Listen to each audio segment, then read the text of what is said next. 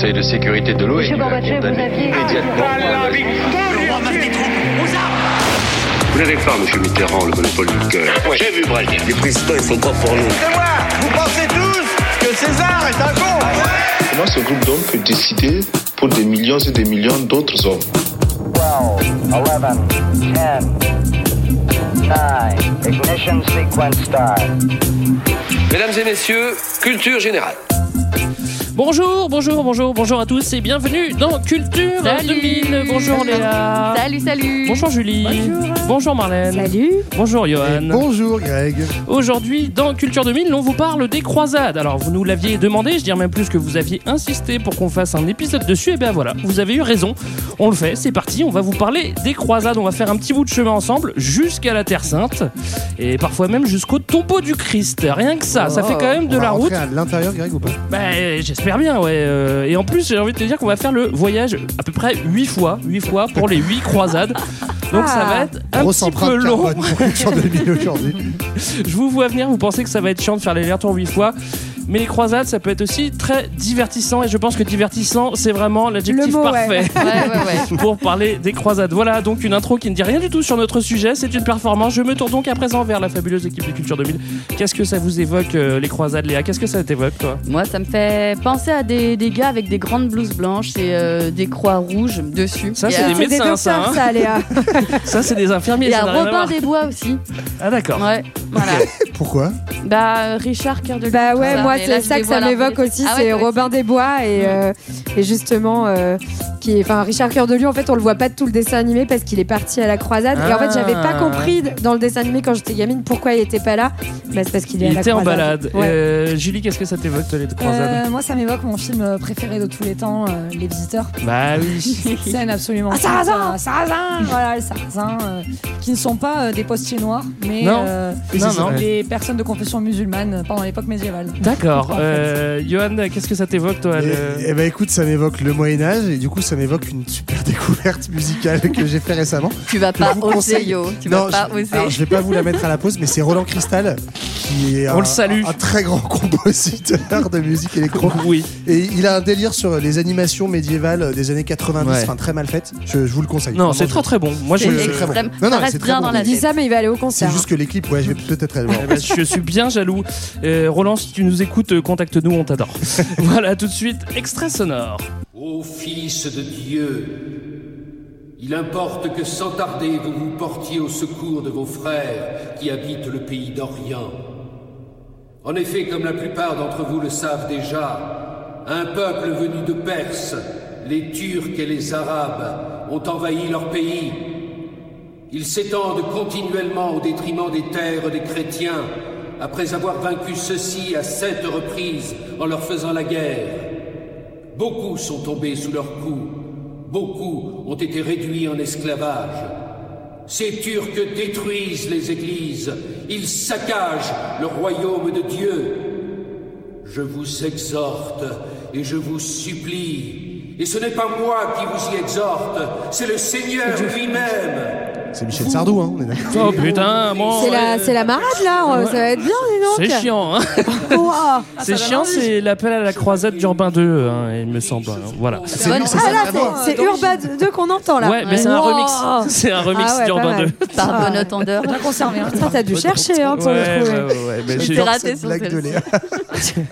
j'ai pas entendu. Dit c'est un remix par bon entendeur et du coup je suis en train d'imaginer bon entendeur bref remixer un appel de pape Bon, alors deux trois petits mots pour euh, débuter et essayer de comprendre de quoi on va parler. C'est quoi les croisades Euh, Très simplement, une petite définition. Alors, euh, donc en fait, c'est euh, des pèlerinages de chrétiens armés. Donc en fait, bon, c'est c'est des pèlerinages un peu chelous. C'est plutôt ce qu'on appelle une conquête de gens qui veulent aller récupérer la Terre Sainte aux musulmans qui euh, occupent les lieux, notamment Jérusalem, depuis 4 siècles, au moment où ça commence, au 11e siècle. Ouais, on met musulman entre guillemets parce que c'est bon, c'est un peu plus compliqué que ça, mais euh, dans la définition, C'est un peu c'est ça plutôt ça.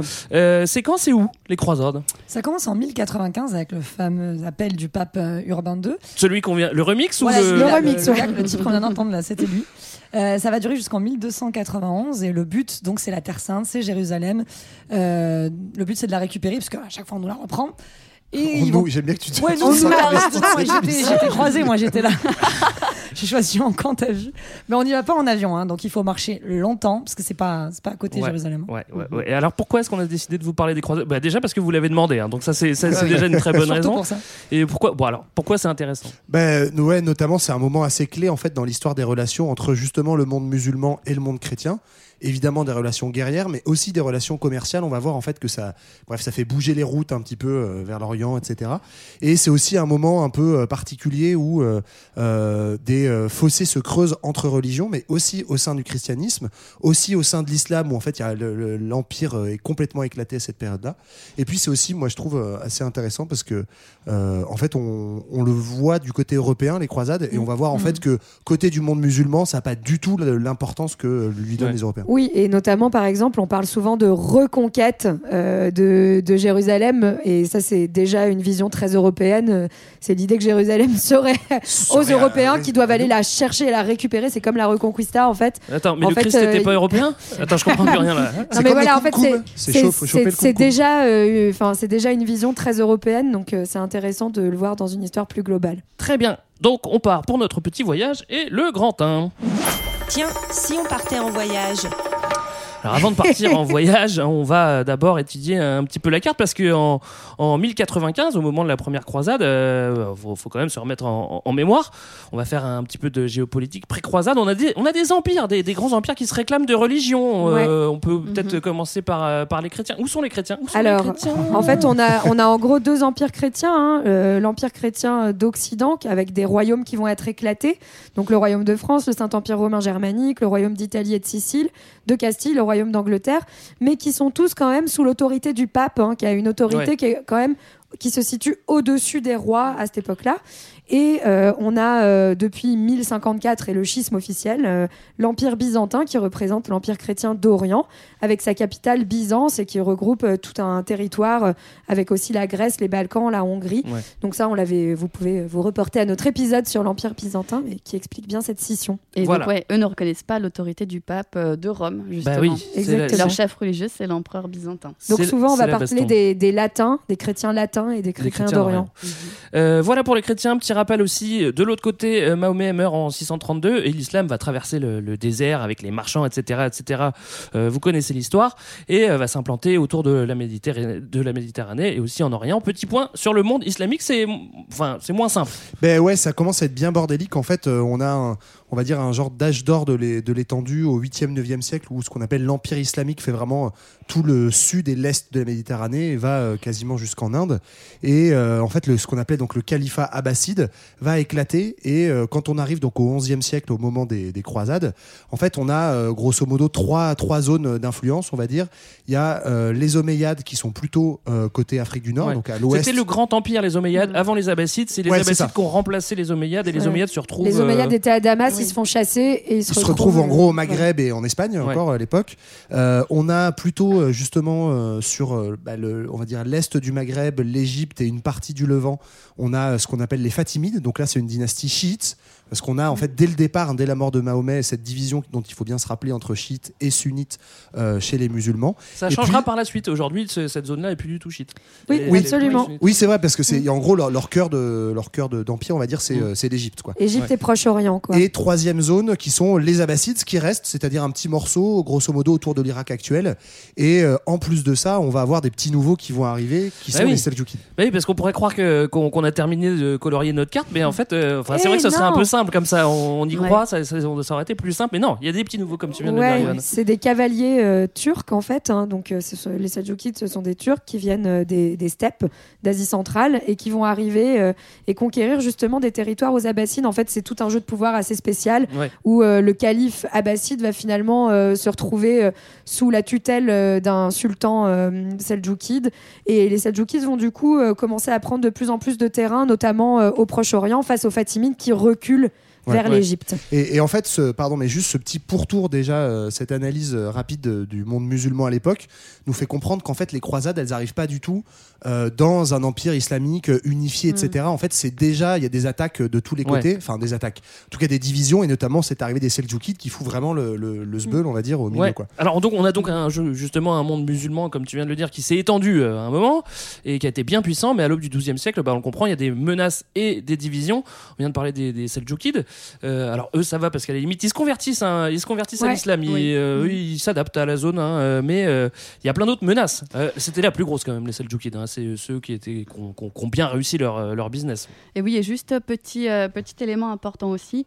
Euh, les Seljoukides, eux, vont interdire la, euh, euh, l'accès aux chrétiens euh, à Jérusalem Ouais. et en tout cas aux, aux lieux saints, ce qui n'était pas le cas avant. On va pouvoir en reparler Avec, un petit peu après, où euh, les, Ouais, les ça chrétiens va pouvaient venir peu. faire euh, des pèlerinages. Là, l'accès est complètement interdit, donc c'est un peu le début de la mierda. Alors, Ouais. quelle, quelle menace pour, pour, pour les, le ou les califats? Je sais même pas comment dire. Bah, au début du 13e, il y a aussi les, les Mongols qui vont débuter leur avancée euh, depuis l'Extrême-Orient. Ouais. Et euh, eux ne sont pas musulmans, donc aucun respect, comme tu l'as bien écrit. euh.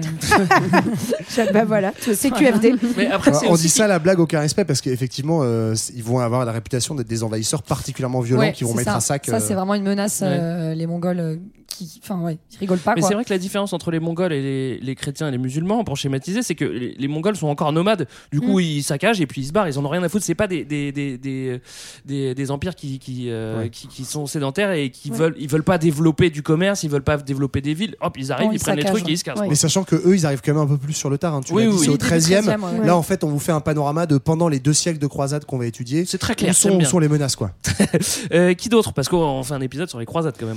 Et bah, Bah, du coup, croisés. les croisés, hein, donc Mm. ceux qui vont venir justement euh, de la chrétienté euh, occidentale, la chrétienté latine, qui à partir du XIe siècle euh, se réveille. On va voir que c'est pas euh, euh, c'est pas euh, un, hasard non plus que ça arrive à ce moment-là, comme l'a dit Johan. Justement, c'est aussi du fait qu'il y a un affaiblissement euh, du côté de l'islam. euh, Enfin, Mm. ça joue beaucoup dans l'arrivée de ces croisés, mais qui finalement, euh, enfin, il faut remettre le- les choses dans leur contexte global.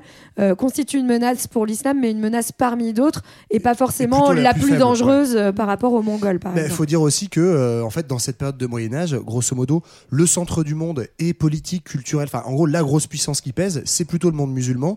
Et en fait, euh, les paysans euh, du coup du coin, c'est plutôt les Européens. Donc Ouais. en fait, c'est euh, les petits gars un peu arriérés qui ont un ou deux siècles de retard qui débarquent euh, en, en terre d'islam. Donc ils font peur, mais ils font moins peur que les autres, quoi. Oui, et même par rapport à l'Empire chrétien d'Orient, euh, en fait, euh, l'Occident est bien, bien euh, Ouais, en, a- tiers-monde. Non, en arrière. tiers-monde, quoi. voilà, enfin non, mais c'est vraiment le tiers monde Ouais. de, de l'Europe aussi. Byzance, c'est vraiment le lieu euh, du, de- du luxe, de la, de la culture, etc. D'où l'expression. Voilà. Et oui, sachant en plus que c'est vrai que là où on va aller en Terre Sainte, hein, donc euh, en, en Palestine, euh, autour de, de- de Jérusalem, c'est pas non plus les villes les plus importantes euh, du monde musulman, c'est plutôt Bagdad euh, et tout ça qui qui ont, qui plus de pognon Oui. et de, de richesse et de J'aime bien là comme on est en train de dire à tout le monde qu'en fait l'épisode de qu'on va traiter est vraiment un truc pas très important. Non, mais en fait, c'est ça, vrai. c'est ça qui est hyper intéressant, intéressant. C'est que dans, dans l'histoire qu'on nous apprend, les croisades sont un moment euh, assez fondateur pour l'Europe. Mm. Là où, en fait, à une échelle plus globale, euh, c'est pas si important et, euh, et ça n'a pas du tout pris Ouais. la même Mm. C'est sûr. Alors j'espère que c'est un petit peu plus clair, vous, que vous voyez mieux les forces euh, en présence. Maintenant, on va se focus un petit peu sur euh, les chrétiens et les croisades. Qu'est-ce qui leur prend? Pourquoi est-ce que d'un coup ils se chauffent? Pour conquérir la Terre Sainte Tout à l'heure, Léa, tu nous as parlé Ouais, de. j'ai un peu avancé le truc là. C'est pas grave, justement, tu peux nous le redire. Voilà, oui. Je voudrais les mêmes mots. hein. Les mêmes mots. Donc j'avais dit les Seljoukides, les, les Turcs Seljoukides euh, conquièrent Jérusalem et eux interdisent l'accès aux chrétiens euh, qui sont Ouais. des pèlerins. Donc en fait, il faut savoir que depuis le début de la chrétienté, il y a des chrétiens qui viennent partout d'Occident, euh, qui font leur pèlerinage. C'est important dans la religion catholique, Ouais. dans la religion chrétienne. Et euh, et il y a de plus en plus de chrétiens qui viennent au, au 1000 ans de la mort du Christ, donc 1033. C'est Ah. vraiment voilà, ils sont vraiment de plus en plus nombreux. Alors qu'avant, ils s'en foutaient un peu, c'est vrai. Bah, c'est un vrai, peu- c'est vrai, ça, c'est ça un peu repart à comme le concert des 70 ans de Johnny, quoi. Bah c'est vraiment l'événement Bah, ça fait Ouais. 1000 ans quand même. Et donc c'est- cette interdiction en 1071 euh, leur pèse un petit peu. Et euh, à côté de ça, il y a quand même quelque chose de plus géopolitique, une raison beaucoup plus géopolitique, c'est que euh, l'empire byzantin se fait attaquer hein, à, ses, à ses contours par, euh, par les Turcs seljoukides Ouais. et euh, le- l'empereur euh, Alexis euh, qui lui a un petit peu le cul entre deux chaises parce que il veut il veut défendre son territoire d'un côté euh, et en même temps il s'entend pas hyper hyper bien non plus avec les chrétiens d'Occident euh, appelle quand même à la soli- solidarité Ouais. chrétienne malgré euh, le ça, schisme de... Bah parce que juste, il faut Voilà. dire, hein, les Turcs arrivent à 20 bornes de Byzance. Donc ils sont vraiment en train de taper à la beaucoup, hein, porte. c'est pas beaucoup. Voilà. C'est une heure de vélo. Du hein, coup, le- Alexis Comnène, à la fin, il est emmerdé de demander de l'aide aux autres, mais il va le faire quand même parce qu'il a pas très envie de se faire en envahir. Et voilà. Donc c'est principalement pour ces deux raisons en fait que le, le- le pape Urbain II va appeler à la Ouais. croisade. Alors, il y a aussi une autre, euh, une autre raison quand même qui est, euh, qui est importante qu'on n'a pas encore euh, citée. Euh, donc tu as raison, pardon. je- ce- cet appel à la croisade se fait en 1095, donc c'est l'extrait qu'on a entendu. Urbain II qui appelle euh, les chrétiens à aller euh, reprendre la Terre Sainte euh, Jérusalem. Et c'est aussi en fait une manière de, de faire euh, deux choses qui sont hyper euh, intéressantes, je trouve, en Europe. C'est euh, un peu unir en fait de manière politique les chrétiens, au moins euh, d'Occident, parce qu'on est dans une société féodale où du coup on n'a pas du tout des États euh, avec une autorité centrale aussi respectée que ce qu'elle est aujourd'hui. Et en fait, il y a euh, plein de, de, de, battles en interne entre seigneurs, entre territoires féodaux. Donc c'est un peu une manière de dire aux seigneurs, bah, allez-y, barrez-vous, euh, allez faire la guerre ailleurs, et du coup ça pacifie un peu Il y a trop de seigneurs quoi. Ouais, Vaut mieux qu'ils se barrent en fait. C'est ça. Et l'autre truc aussi, c'est qu'en fait, on est dans une période de grosse explosion démographique Ouais. en Ouais. Europe. Et en gros, il y a un peu des bails de, euh, il faut, il faut pousser les murs parce qu'il y a plus trop de place.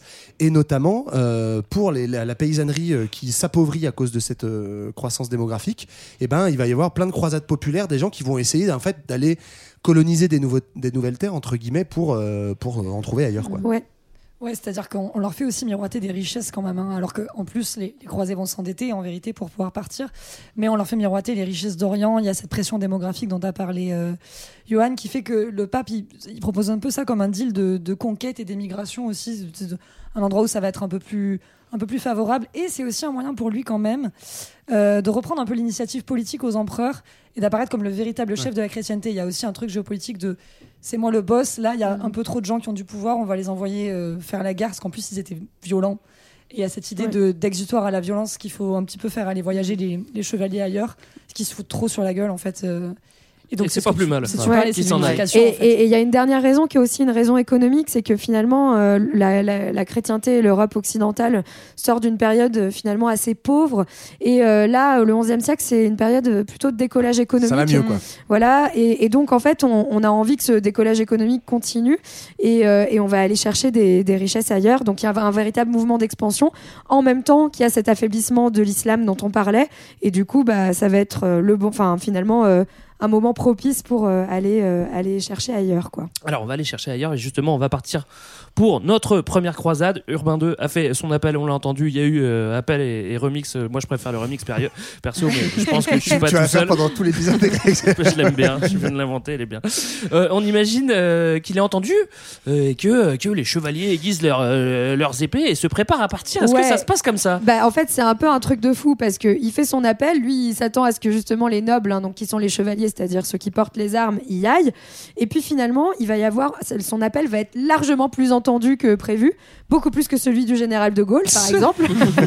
et, euh, et en fait, il y a 40 000 combattants qui partent et ça mobilise. En fait, il y a une vraie mobilisation un peu spontanée, populaire, qui va dépasser complètement le clergé et les chevaliers. On a même des femmes, des enfants Ouais. qui partent. Et le Je pape crois est- qu'ils sont pas combattants voilà, justement pas en fait. Oui, mais le pape est obligé de rappeler, de dire bon, en fait, euh, partez pas avec toute votre famille, quoi, parce que enfin, ouais. ça va être un peu compliqué. Et surtout, en plus, ça commence à, à poser un problème financier parce que les gens partent et ils partent un peu sans rien et il faut quand même les financer pour, qu'ils pour, euh, pour faire ce, ce voyage-là. Mhm. Donc, ils, ils sont un peu dépassés par les événements. Et de l'autre côté, les rois euh, qu'il qu'il a envie de faire partir et les seigneurs disent ouais bah nous on va un peu rester parce qu'il faut quand même qu'on s'occupe euh, des gens qui sont chez nous et de nos sujets et finalement donc ça va être euh, au départ la première croisade une mobilisation beaucoup plus populaire Ouais. Alors ouais, celle-là, c'est- la moins 1 en fait. Ça c'est c'est même pas la première. hein. Donc euh, elle est pas comptabilisée comme la première. C'est la version bêta. euh. croisade 0. C'est les non armés qui vont se faire qui vont se faire zigouiller. hein, Ouais, bah, globalement, c'est 40 000 pauvres qui partent sur les routes et qui se font dégommer parce qu'effectivement, ils sont pas du tout équipés et Ouais. correctement. Ouais. Et ils zigouillent aussi des gens au passage quand même. hein. Ah bah attends, eh, oh, eh, on Euh, fait pas notamment. C'est le moment des premiers pogroms en fait où euh, les mecs se disent bah, pourquoi on nous envoie euh, casser des mécréants euh, en Palestine alors qu'il y a déjà des mécréants à la maison, il y a déjà des mécréants. On a de quoi faire. il y a des juifs et ils sont partout C'est ça, on a Voilà. de quoi faire et du coup il y a euh, 12 000 juifs qui auraient péri euh, en Ouais. 1096, euh, Ouais. un acharnement sur ces communautés. Effectivement, et en fait, euh, assez vite au départ, c'est-à-dire qu'en fait, euh, c'est en France et des Dès communautés France, en ouais. France et en. Allemagne, enfin bon, qui sont pas des pays qui existent en tant que tels à l'époque, mais dans ces zones-là, Mm. où tu as raison, euh, ouais, euh, pl- plusieurs, euh, plusieurs milliers de juifs périssent, et je crois que c'est les premier, enfin recensé pogrom Ouais, c'est ça. de juifs euh, en Europe. Et c'est assez nouveau dans les relations entre juifs et chrétiens, qui jusque-là se passaient de manière plutôt pacifiée. Et en fait, ça va commencer à, enfin, dans l'histoire de l'antisémitisme, c'est un moment clé aussi. euh, voilà, Mm. c'est une petite parenthèse par rapport à notre sujet, mais qui est, qui est important. Bah, c'est à dire que bah, ils vont sur la route et c'est pas si tranquille toute la sainte Ouais, journée quoi. ouais. Alors, on comprend, euh, la ferveur euh, religieuse, c'est pas suffisant, même si euh, on peut se défouler avec quelques pogroms à droite à gauche. En tout cas, eux, euh, Dieu les a pas protégés non plus. Euh, moi, j'ai un conseil qui serait plus judicieux, ce serait de prendre des armes quand même, un petit peu plus d'armes, au moins avec, Ouais. avec des barons, quoi. Tu C'est vois, ça. euh, Bah, donc voilà, comme les rois ils vont pas, ça va être les, certains seigneurs locaux qui se barrent et notamment un euh, qui est assez connu, hein, c'est Godefroy de Bouillon, qui lui a son petit euh, son petit territoire dans les Ardennes. Puis bon, son petit nom de merde, surtout. Enfin, voilà. pardon, faut le dire quand même. mais- Mais c'est vrai, quand t'entends Godefroy de Bouillon, tu vois vraiment Jean Reno dans les oui, visiteurs. bah, franchement. Bah, alors moi, moi, je vois, en fait, je vois un bouillon Knorr, quoi. Enfin, je vois un bouillon de légumes, tu vois. tu peux pas partir en croisade quand t'es un bouillon. Non, mais par contre, tu peux boire un bouillon avant Mais il était chaud bouillant pour aller en Mais en tout cas, Oui. euh, voilà. Je- Édouard, euh, enfin dans Godefroy de Bouillon, chaud bouillant, il va donner sa terre en gage pour financer justement son voyage, s'armer, et donc il se barre. Alors attention, hein, c'est quand même pas n'importe qui, c'est un lointain héritier de Charlemagne, et donc il. Enfin, on est moi aussi, hein, je suis un lointain héritier de Charles. T'es vraiment sûr? T'es Bah, sûr, très sûr, lointain, j'en sais T'as rien. beaucoup d'or, mec. Hein. Je t'ai jamais vu avec de l'or ni d'épée, quoi. Donc, euh, En tout cas, voilà, il se barre et euh, il finit par arriver euh, notamment euh, au Proche-Orient où euh, il va euh, contribuer à la reprise de Jérusalem, donc en, 1000 en 1099, c'est-à-dire 4 ans après euh, l'appel euh, Ouais. à la croisade d'Urbain II. Alors on l'a fait simple, hein. évidemment. Il y a, y a- c'est pas le seul, euh, c'est pas le seul seigneur qui Non. part. euh, Il y a des, euh, il y a plusieurs nationalités, il y a des embrouilles, des machins. Bon, Mais il y a En- pas mal de. Il y a quand même beaucoup de Français. Hein. Ouais, Enfin, oui. c'est- Ça part beaucoup du territoire français, Bah, quoi. Mais lui, il est- il les est belge. francs en fait. Oui, ouais. Ouais. Enfin, il est, il est pas belge, il y a Enfin, pas de non, ça, Français. ça existait pas vraiment la Belgique. Mais en tout cas, c'est les francs qu'on Ouais. appelle comme ça. Bah, L'appel d'Urbain était à Clermont. alors euh, c'est quand même aussi. un- Racontez-moi aussi parce que c'est rigolo parce Ah, que quand il arrive, quand il arrive à Jérusalem, euh, lui, il est, il est à donf, quoi. Il est niveau Il est. Ah oui. complètement fou furieux, ouais. Ben ouais, ouais. Alors en fait, avant d'arriver à Jérusalem, donc euh, ils prennent la route terrestre, euh, Par ils les passent- Balkans voilà, par les Balkans, etc. Entre temps, du coup, il y a des premiers royaumes chrétiens qui se créent. Donc ça, c'est important. Enfin, des États chrétiens. Et c'est son frère hein, qui crée le premier. Ouais, il y a, le frangin qui. de Tarente, c'est ça? Non, Baudouin, euh, Baudouin de je sais pas quoi là. Ah. ouais. Ouais, sais, ils ont, ils ont, pardon, mais ils ont vraiment tous des noms de merde. Je suis désolé, je reviens dessus, mais quand tu t'appelles Baudouin et Godefroy de je sais pas quoi, en fait, on devrait- déjà, on devrait pas te laisser partir. mais bon, bref. Donc, mais pardon. Donc, effectivement, euh, euh, premier État latin formé sur la route, le comté d'Édesse en 1098. Mm. Là, il lâche son frangin et il arrive, euh, il arrive un an plus tard, lui, à Jérusalem. À et là, comme tu dis, il a une méga crise mystique. Euh, il se fout euh, à moitié à OLP, je crois. Enfin, en tout cas, il est, lui, il arrive sans armes. Bon, en fait, il a aussi euh, des milliers de manos autour de lui qui zigouillent tout le monde, donc Mais c'est il est ému, Johan. Bah il il va voir le tombeau du Christ. Voilà, il va voir le tombeau du Christ et bah là, Ça fait trois ans révélation, qu'il attend. euh, victoire en fait, Ouais. les, les croisés prennent euh, prennent Jérusalem avec Godefroy qui est en fait le chef à ce moment-là dans le- au moment Ouais. de l'entrée dans C'est Jérusalem. lui qui a pris le, le power. Donc prise de Jérusalem. Alors ça, bon, euh, et puis d'un paquet de villes aussi. C'est quand même euh, la première croisade qui sera la plus successful pour les croisés. Ouais, on va le oui. par la suite. Tellement successful qu'on va qu'on va créer, euh, te- tu l'as dit, euh, des États, mais pas que les- le comté d'Édesse, plusieurs États la- latins. Ouais. Et euh, là, pour le coup, c'est une vraie conquête de territoire. Bah, c'est plein de petits, petits États. Donc le royaume de Jérusalem qui contient Jérusalem et Saint-Jean d'Acre, l'État latin qui est de Tripoli dans l'actuel Liban, le royaume d'Antioche qui est sur la Syrie et la Turquie actuelle, et le comté d'Édesse qui était en fait le premier hein, en Syrie et en Turquie actuelle. Et il faut savoir voilà, que quand même il s'institue un genre de hiérarchie entre ces États. hein. Ça va être le royaume de Jérusalem Ah, le qui les ouais. domine et qui va jouer un rôle un peu de, de suzerain de tous ces États euh, latins. Euh, et en plus, le royaume de Jérusalem va être vraiment celui où il y a le plus de francs qui vont rester et s'installer Ouais. euh, là-bas. C'est le seul qui est un peu une colonie de peuplement, enfin si on peut l'appeler comme ça, toute proportion gardée. Les autres, effectivement, faut s'imaginer en gros des espèces de comptoirs autour d'une ville avec un petit territoire rural autour, mais ça reste très petit. Jérusalem, ça englobe, euh, enfin ce qu'on appelle le royaume de Jérusalem. Faut pas s'imaginer que la ville de, de Jérusalem et d'Acre. C'est en fait une grosse partie de la Palestine, d'Israël euh, actuelle, et même un bout de Jordanie. Enfin donc c'est quand même euh, assez Ouais. grand, quoi. C'est fat. Alors la star de la première croisade, on l'a dit, euh, c'est Godefroy, God God. Hein, euh, comment ça se passe pour lui? Est-ce qu'il va tenir les murs? Il va rester longtemps? Bah, il va. Il va claquer Ah ouais, d'accord. C'était ouais, prévisible en même temps. Ouais, bah, il règne pas plus de deux ans, hein, c'est Ouais. c'est rapide. En fait, ce qui est drôle, c'est que donc il reste pas longtemps, il claque au bout de deux ans, mais on le connaît parce que justement derrière, et ça redit un peu ce qu'on disait tout à l'heure, mais en fait, il va y avoir toute une mythologie créée autour de, de Godefroy de Bouillon. On va raconter ses exploits, et en fait, on va en faire une espèce de légende qu'on va raconter pour euh, voilà raconter les exploits des croisés autour de la figure de Godefroy de Bouillon. Donc c'est même assez dur de savoir ce qu'il a réellement fait, même euh, le coup de son arrivée euh, Ouais. mystique et Ah, tout. si, si. Ah, non, ça, c'est. Ça, euh, Ça, c'est vrai. Tu connais un gars qui connaît un Voilà. Mon ouais. cousin, il connaît quelqu'un, euh, son frère, il, a, il connaissait Godefroy. Et il a dit, c'est vrai. Il était à Walp. Si, si, si, je suis sûr et certain. Du coup, voilà, il y a eu beaucoup de mythes créés autour de ça parce que la chrétienté, en fait, en fait vraiment un objet de fierté. Et donc, il y a la légende de Godefroy de Bouillon. Quoi. Après, pardon, en dehors de la légende, ça va être quand même euh, un des premiers administrateurs vraiment de ce royaume et il va poser des bases durables à, à l'administration des États latins euh, pendant les croisades parce qu'il y a un truc qu'il faut quand même comprendre, c'est que même si les, les chrétiens vont assez rapidement reperdre Jérusalem et les lieux saints, en fait, ils vont quand même rester et les États latins ne disparaissent pas Mm. pendant tout ce temps-là. Donc c'est un peu particulier parce qu'en fait, c'est un peu le fight permanent. Ils sont là et lui, il va déjà organiser ça. Il va notamment euh, euh, créer en fait des genres de petits fiefs au sein de, de, de l'État de Jérusalem.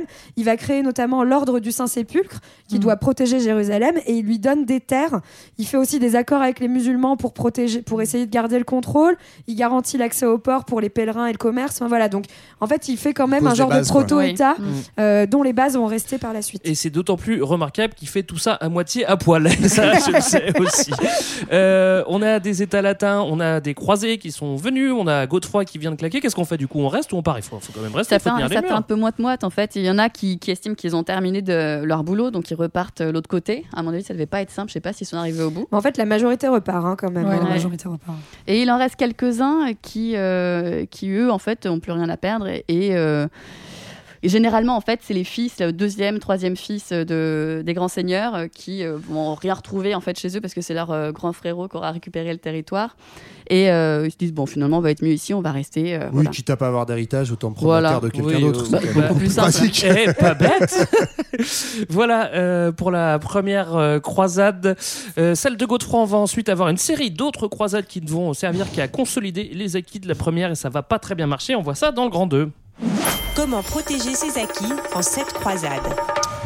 Bah c'est bien joli d'avoir créé des États latins. Le souci pour les croisés, eh bien, c'est que ces États sont euh, un peu isolés quand même parce qu'ils sont loin. C'est loin de la métropole, j'ai envie de dire, et qui sont attaqués par tout le monde et puis qui se retrouvent en état de siège quasi permanent à tel point qu'il y a des reconquêtes et ça, ça plaît pas à tout le monde Ouais. les reconquêtes. Alors juste sur cet état de guerre permanente, euh, un petit truc, en fait c'est- une période un peu bizarre et il faut quand même le préciser, c'est une guerre qui va être par intermittence, c'est-à-dire que c'est pas la guerre tout le temps et en fait ça va être vraiment des périodes où pendant quelques jours il y a Les une attaques, ouais. offensive hyper euh, forte. Alors pour le coup les attaques sont ultra violentes et puis après ça s'arrête. En général la guerre est un peu saisonnière, il y en a pas trop en hiver.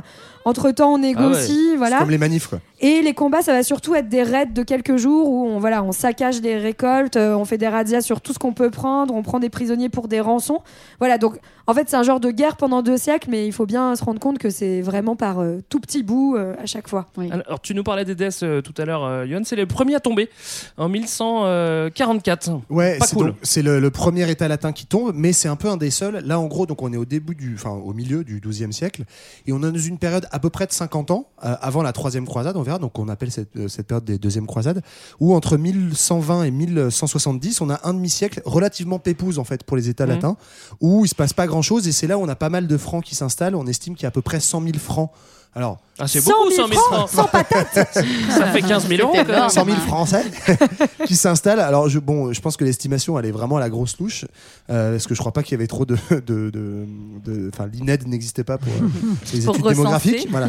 Mais, euh, mais donc, voilà, l'état d'Édesse tombe, mais euh, le reste est plutôt tranquille. Et on a quand même, parce que l'état d'Édesse tombe en 1144, le nouveau pape qui est Eugène III, qui dit bah tiens, on va faire une deuxième croisade, et puis bah là, ça va pas marcher, quoi. Ouais, alors Ouais. euh, c'est Louis VII Oui. qui part. Et ça tombe bien parce que le roi Louis VII, il s'en veut beaucoup. Il se sent très coupable d'avoir brûlé 1000 personnes dans une église à, à Vitry-en-Pertois, en hein, 1000 Champagne. On peut brûler une fois 1000 personnes. Ah Et il veut une belle croisade pour se faire pardonner ce gros, gros péché. Donc il va partir avec sa femme, Aliénor d'Aquitaine. Allez, viens, je t'emmène en voyage, chérie, ça va être super. Eh, je dis pas que ça pue, quoi. Ils emmènent les troubadours avec eux, ils emmènent les femmes des chevaliers, ils emmènent un petit peu toute la clique. Et Sympa. de fait, euh, ça ralentit quand même pas mal le, le convoi. Et, euh, et on va voir que euh, au fur et à mesure, bon, je vous passe un petit peu les détails, mais ils vont s'arrêter Non, non, en vas-y, chemin. vas-y, raconte-nous un peu comment ils vont, ils vont Il s'arrêter s'arrête en chemin parce que du coin. Aliénor fricote avec son oncle. Enfin bon, c'est une histoire un peu, un peu sombre. Et, euh, et donc euh, Louis VII et sa femme vont un peu s'engueuler. Et euh, résultat, ils vont se faire battre à Damas. Les croisés vont, vont se faire battre à Damas, euh, à Dorilé et à Piside. C'est des endroits vraiment importants, retenez-les. hein. On va vous interroger à la fin.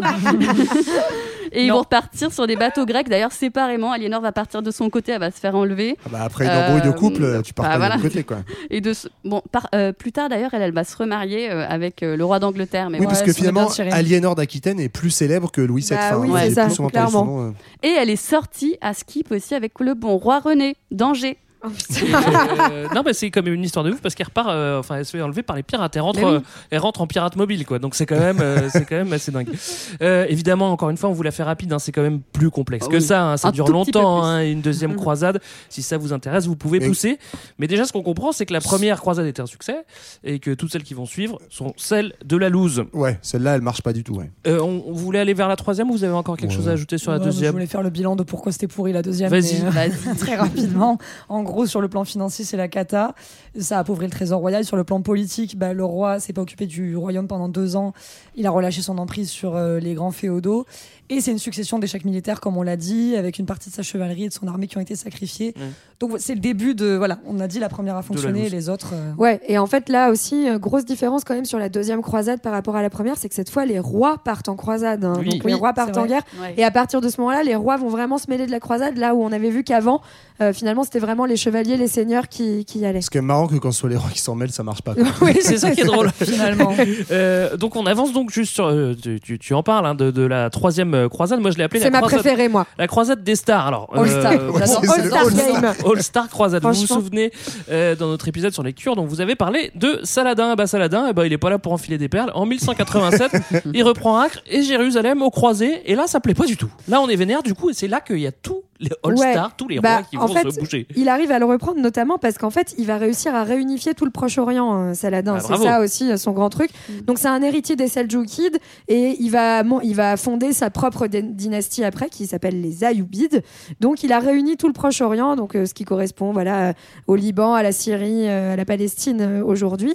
Euh, et il va et donc euh, ce- cette croisade marche parce que euh, cette fois-ci, enfin, la croisade est perdue parce que cette fois-ci les musulmans sont hyper unis et il va aussi complètement professionnaliser l'armée. Cette fois-ci, il a une armée de 30 000 hommes qui sont des- tous des soldats professionnels. Je parle de Saladin là. Oui, de Ouais. Saladin et donc les, les croisés se font, sont défoncés. C'est ça, et c'est pas pour rien d'ailleurs que le nom de Saladin, effectivement, on en avait déjà parlé, mais est, euh, est en fait un, un nom encore très, ouais, encore très célèbre aujourd'hui. Euh, Saddam Hussein se revendiquait de Saladin. Enfin, beaucoup de grands leaders musulmans se sont revendiqués de lui parce qu'il a cette capacité à la fois à unifier le monde musulman et à dégager euh, les chrétiens qui viennent foutre la merde euh, sur Comme place. Aladdin. Mm. Mais effectivement, du coup, comme il y a un Pareil. gros nom en face, tu sais, c'est comme euh, voilà, bon bah t'as le Real Madrid en face, tu vas pas faire jouer euh, le comté du Berry quoi. Mais oui, c'est qui cette du coup, super team, alors bah, en face, t'envoies la grosse team et la grosse team du moment, bah t'envoies le roi de France, Philippe Ouais. Auguste, euh, Allez. le roi d'Angleterre, Richard Cœur de Ouais. n'importe lequel. Le- Et Attends, puis- c'est pas très français, ça a quand même un nom de camembert. hein, je suis désolé, mais- c'est clair. Et puis bah, l'empereur du, du Saint-Empire Très romain anglais. germanique, qui est quand même Frédéric Barberousse. Donc là, t'as quand même du, du gros manos qui pèse. Bon, Ouais. bah mais c'est ça, comme le PSG, ils ont All-Star Game, mais ils perdent tout le temps. voilà, c'est ça. Au final, ils vont, ils vont perdre. ouais. 150 000 manos. Alors ça se passe bien euh, comment, comment ça se passe? Ouais, bah, ouais, vas-y. Non, vas-y, je t'en prie. Ne vous battez pas les Tant de politesse. Bon, alors sur le chemin, on a les Anglais qui prennent Chypre. Ça peut leur servir de base arrière. En tout cas, c'est l'idée. Bon, Barberousse, lui, il meurt noyé. Euh, donc Pas de c'est- chance. Ça se passe pas hyper Ah ouais. bien pour lui. Donc il y a une Ouais, grande ouais. partie de ses troupes. C'est sa grande barbe qu'il a, qu'il a coulée, à mon avis. L'eau. Donc les gars repartent, ils se disent bon le mec est plus là, on va, on va rentrer à la maison. Philippe Auguste s'embrouille avec Richard Cœur de Lion. Il boude, il décide de rentrer en France aussi, mais après avoir repris Acre à ses côtés quand Ah, même. quand même, ça va. Parce que la plus grande armée euh, franque jamais réunie quand même, hein, qui reprend la ville euh, après deux ans de siège. Et Cœur de Lion, en fait, c'est un gars quand même, un gars qui était assez cruel, euh, donc il massacre tout le monde à Alors que dans Saint-Jean-d'Acre. Robin des Bois, il est trop sympa, Richard Cœur de Lion. c'est ce que je me suis Il dit en lisant ça. j'étais-. Il n'était Ouais. pas sympa du tout. C'est-à-dire que deux ans de siège, ils ont repris Saint-Jean-d'Acre, mais ils massacrent quand même tout le monde. Ouais. Histoire de. euh, Et après, il crée le camembert. et voilà, fait au moins un truc bien. CQFD. Et truc un- un- important et intéressant aussi qu'on n'a pas forcément en tête au départ, c'est que Richard Cœur de Lion, euh, il a certes l'Angleterre, mais dans sa vie, il est allé que deux fois en Angleterre. En fait, c'est le fils d'Aliénor d'Aquitaine, et euh, Ah. lui, il a tout le tout l'ouest de la France. Donc, Ouais. en fait, c'est pour ça qu'il se vénère avec. Bah, il a l'Aquitaine, quoi. C'est pour D'où ça qu'il le camembert. Parce qu'il se bataille, ouais, il se bataille sur la France, quoi. Euh, oui, alors il récupère Acre, mais il n'arrive pas à aller jusqu'à Jérusalem. Ah, dommage. Voilà. Euh, il je crois qu'il signe un traité quand même. Oui, avec Saladin. Bah, en fait, c'est un traité de paix, mais c'est un traité de défaite, grosso Ouais. modo. Le seul truc qu'il arrive à obtenir, c'est que euh, les pèlerins non armés peuvent rentrer dans Jérusalem en pèlerinage, exactement ce qui existait avant les croisades en fait. Ouais. Donc, C'est euh, ça, voilà. mais c'est juste le, le fait que les pèlerins se fassent pas dégommer quand ils viennent. Alors, on vient de faire vite fait les trois premières croi- croisades, pardon. Je vous propose de faire une petite pause musicale et euh, parce qu'on a encore cinq croisades à faire après ça, hein, donc il faut faire euh, une petite pause. Qu'est-ce qu'on s'écoute? Eh ben, on aurait pu s'écouter Roland Cristal déjà. Oui, ça c'est vrai. On aurait aussi pu s'écouter un des chants d'épopée médiévale qui accompagnait les croisés à l'époque. Non. On aurait pu, on aurait pu. Mais j'ai eu une pensée pour les quelques auditeurs qui ne passent pas la pause en x2 et qui méritent franchement pas de se faire saigner les oreilles avec ça. Du coup, pour les accompagner et pour accompagner tous ces manos qui filent en Orient se faire absoudre de leurs péchés, j'ai préféré une prière de la grande Nina Simone avec l'éclectique Sinerman. À toutes. We're gonna run to all on that day. Will I run to the rock? Please hide me and run to the rock. Please hide me and run to the rock. Please hide me, Lord, all on that day. But the rock cried out, I can't hide you, the rock cried out. I can't hide you, the rock cried out.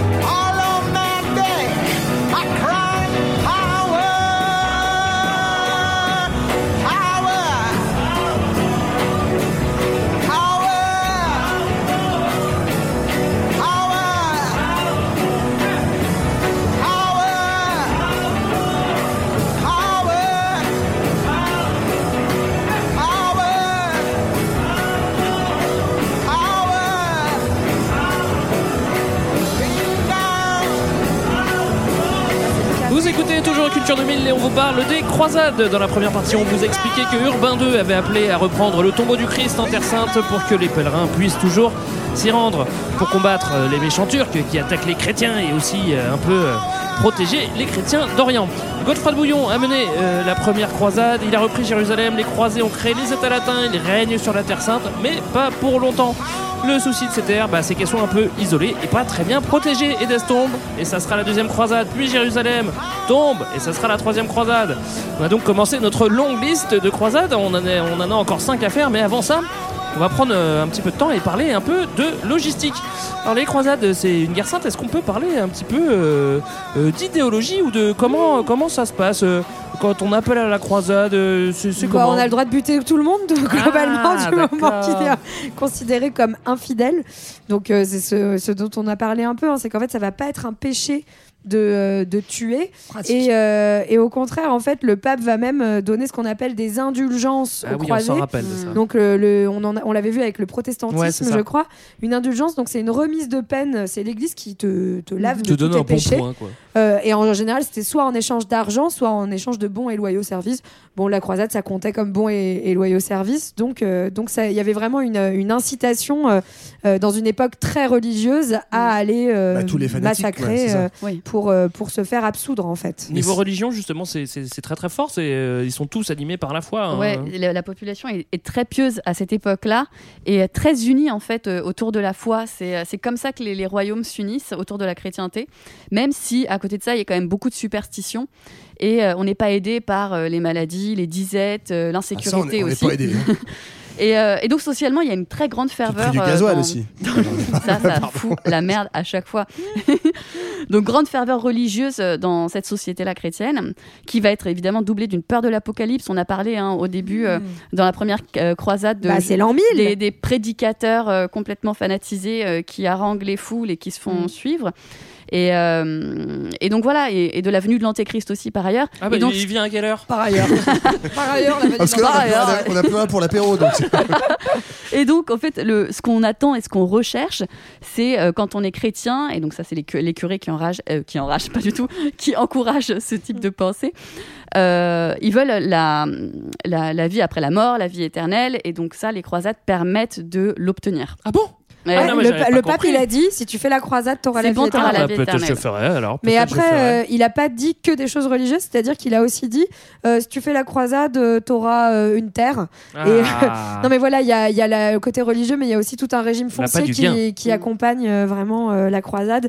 Et on parlait, vous vous souvenez de Godefroy de Bouillon, ce, ce cher Godefroy, euh, qui, euh, qui avait co- commencé à administrer les terres. Et ben en fait, ce- ça va de- vraiment devenir un argument aussi pour la croisade de dire euh, au bout du chemin, t'attends euh, Bah, ouais. une petite terre où le tu fait plein être de euh, pauvres, bien. Quoi. euh, plein de pauvres de Oui. serfs qui se barrent là-bas. quoi. Mais on- alors, on peut y aller pour justement euh, par appât du gain pour gagner du pognon ou des terres, mais il faut aussi du, un petit peu de pognon à la base pour y aller quand même. Comment tu, tu, enfin, faut avoir du pognon de côté. Tu fais comment? Bah, l'église euh, crée une taxe du coup pour euh, Ah, bah, justement permettre euh, de, de financer. Enfin, c'est l'église qui finance en fait, euh, Oui. qui finance ces croisés-là. L'église et les seigneurs aussi euh, qui vont de, de leur petite euh, bourse personnelle, qui est en fait le- la bourse qu'ils ont volée euh, à leur serf. Mais du coup, voilà, on finance comme ça quoi. Ouh, ça dénonce. Ouais. Ouais. et- et pour l'instant, on est passé euh, par la terre. euh, on l'a dit avec Godefroy qui était passé par la route des Balkans et euh, par Byzance. Mhm.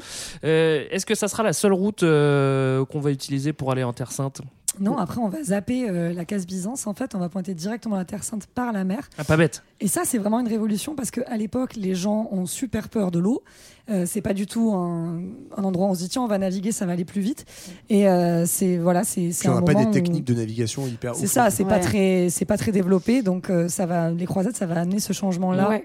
Et, et même en l'occurrence, là, c'est plutôt un avantage pour les croisés parce que euh, les, les populations enfin, de l'Empire d'Islam sont vraiment euh, moins bonnes navigatrices en Ouais, l'occurrence. ouais. Et notamment, les croisés vont s'appuyer sur les Vénitiens qui sont euh, de très très grands navigateurs pour, euh, Et pourquoi pour commercer et pour arriver jusque- jusqu'à la Terre On Sainte. verra, ils vont nous jouer des tours par la suite. hein. Je dis nous, bon, je me Ouais. pas dedans, mais ils vont jouer des tours euh, au croisé par la suite, les Vénitiens. Oh, les remercie pas. Euh, une fois sur place, il faut justement un petit peu de soutien logistique. Tu as parlé des, des, des- des Vénitiens et c'est eux qui vont aussi faire un petit peu ce job quand même. Ouais, et alors c'est marrant parce que c'est ça va correspondre aussi à cette période où les grandes cités maritimes, beaucoup donc euh, italiennes, hein, Venise, euh, Gênes, Pise notamment, euh, vont avoir un rôle clé parce que c'est des carrefours qu'elles permettent de partir par la mer et qu'elles permettent donc de ravitailler aussi les États latins, donc une sorte de base arrière. Et donc ça va faire aussi décaler le centre de gravité de l'Europe plutôt vers le sud-est et vers ces cités-États qui sont en fait aussi euh, des cités qui vont après à la Renaissance, etc., continuer de se développer. Et ça commence un petit peu euh, à cette époque-là. Donc euh, voilà, on, on fait pencher vers l'est le, le centre de gravité de l'Europe. Et on n'en parle pas euh, vraiment beaucoup là dans, ce, dans cet épisode, mais les, les Vénitiens notamment vont lancer leur propre croisade euh, par ailleurs. Et euh, n'oublions pas aussi que euh, Chypre a été atteint, donc on a aussi cette base arrière euh, Fastoche, dans la parce que c'est pas loin. ouais. Et la Sicile aussi. euh, la en fait, on l'a pas dit, mais c'est vrai que pour certains historiens, ils font dater le début des croisades. On l'a pas dit ça tout à l'heure, mais euh, autour des années 1030 où les Mm. Normands en fait s'installent en Sicile. Ouais. Et certains disent bah c'est une forme de première croisade, c'est une première avancée des Européens euh, plutôt du nord-ouest vers euh, vers la Méditerranée quoi. Ouais, et en tout cas, euh, ce passage par, euh, par la mer va aussi euh, permettre de développer les échanges, parce que les croisades, finalement, c'est une période de guerre, mais c'est aussi une période euh, de- de- d'accroissement du commerce avec, avec cette partie du monde. On va découvrir de nouveaux produits, notamment le sucre. En fait, l'Europe va découvrir le sucre grâce aux croisades, entre guillemets. La canne à sucre est alors déjà cultivée dans la région du Proche-Orient, et les Francs vont s'implanter et implanter plein de nouveaux sites de transformation du sucre pour l'exporter en Europe.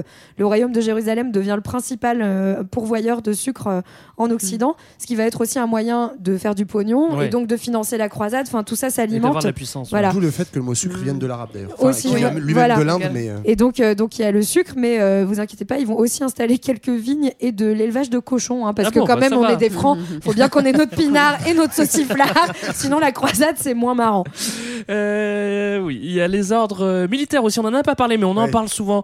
Ça mériterait un épisode euh, en entier. soi, ouais. Il y a plein de légendes qui tournent autour euh, et qui ont traversé les siècles avec les Templiers, les Chevaliers Teutoniques, les Hospitaliers, etc., etc. C'est qui, c'est qui ces gars-là? Bah, en fait, pour protéger les pèlerins qui vont continuer d'affluer euh, vers euh, Jérusalem pour aller euh, dire euh, salut au Christ, enfin, et à son tombeau surtout, qui a été reconquis. je suis vachement gênée parce que j'ai mes lunettes et mon masque, et donc j'ai plein de buée. buée, donc je vois rien, je ne vois plus. Et le casque.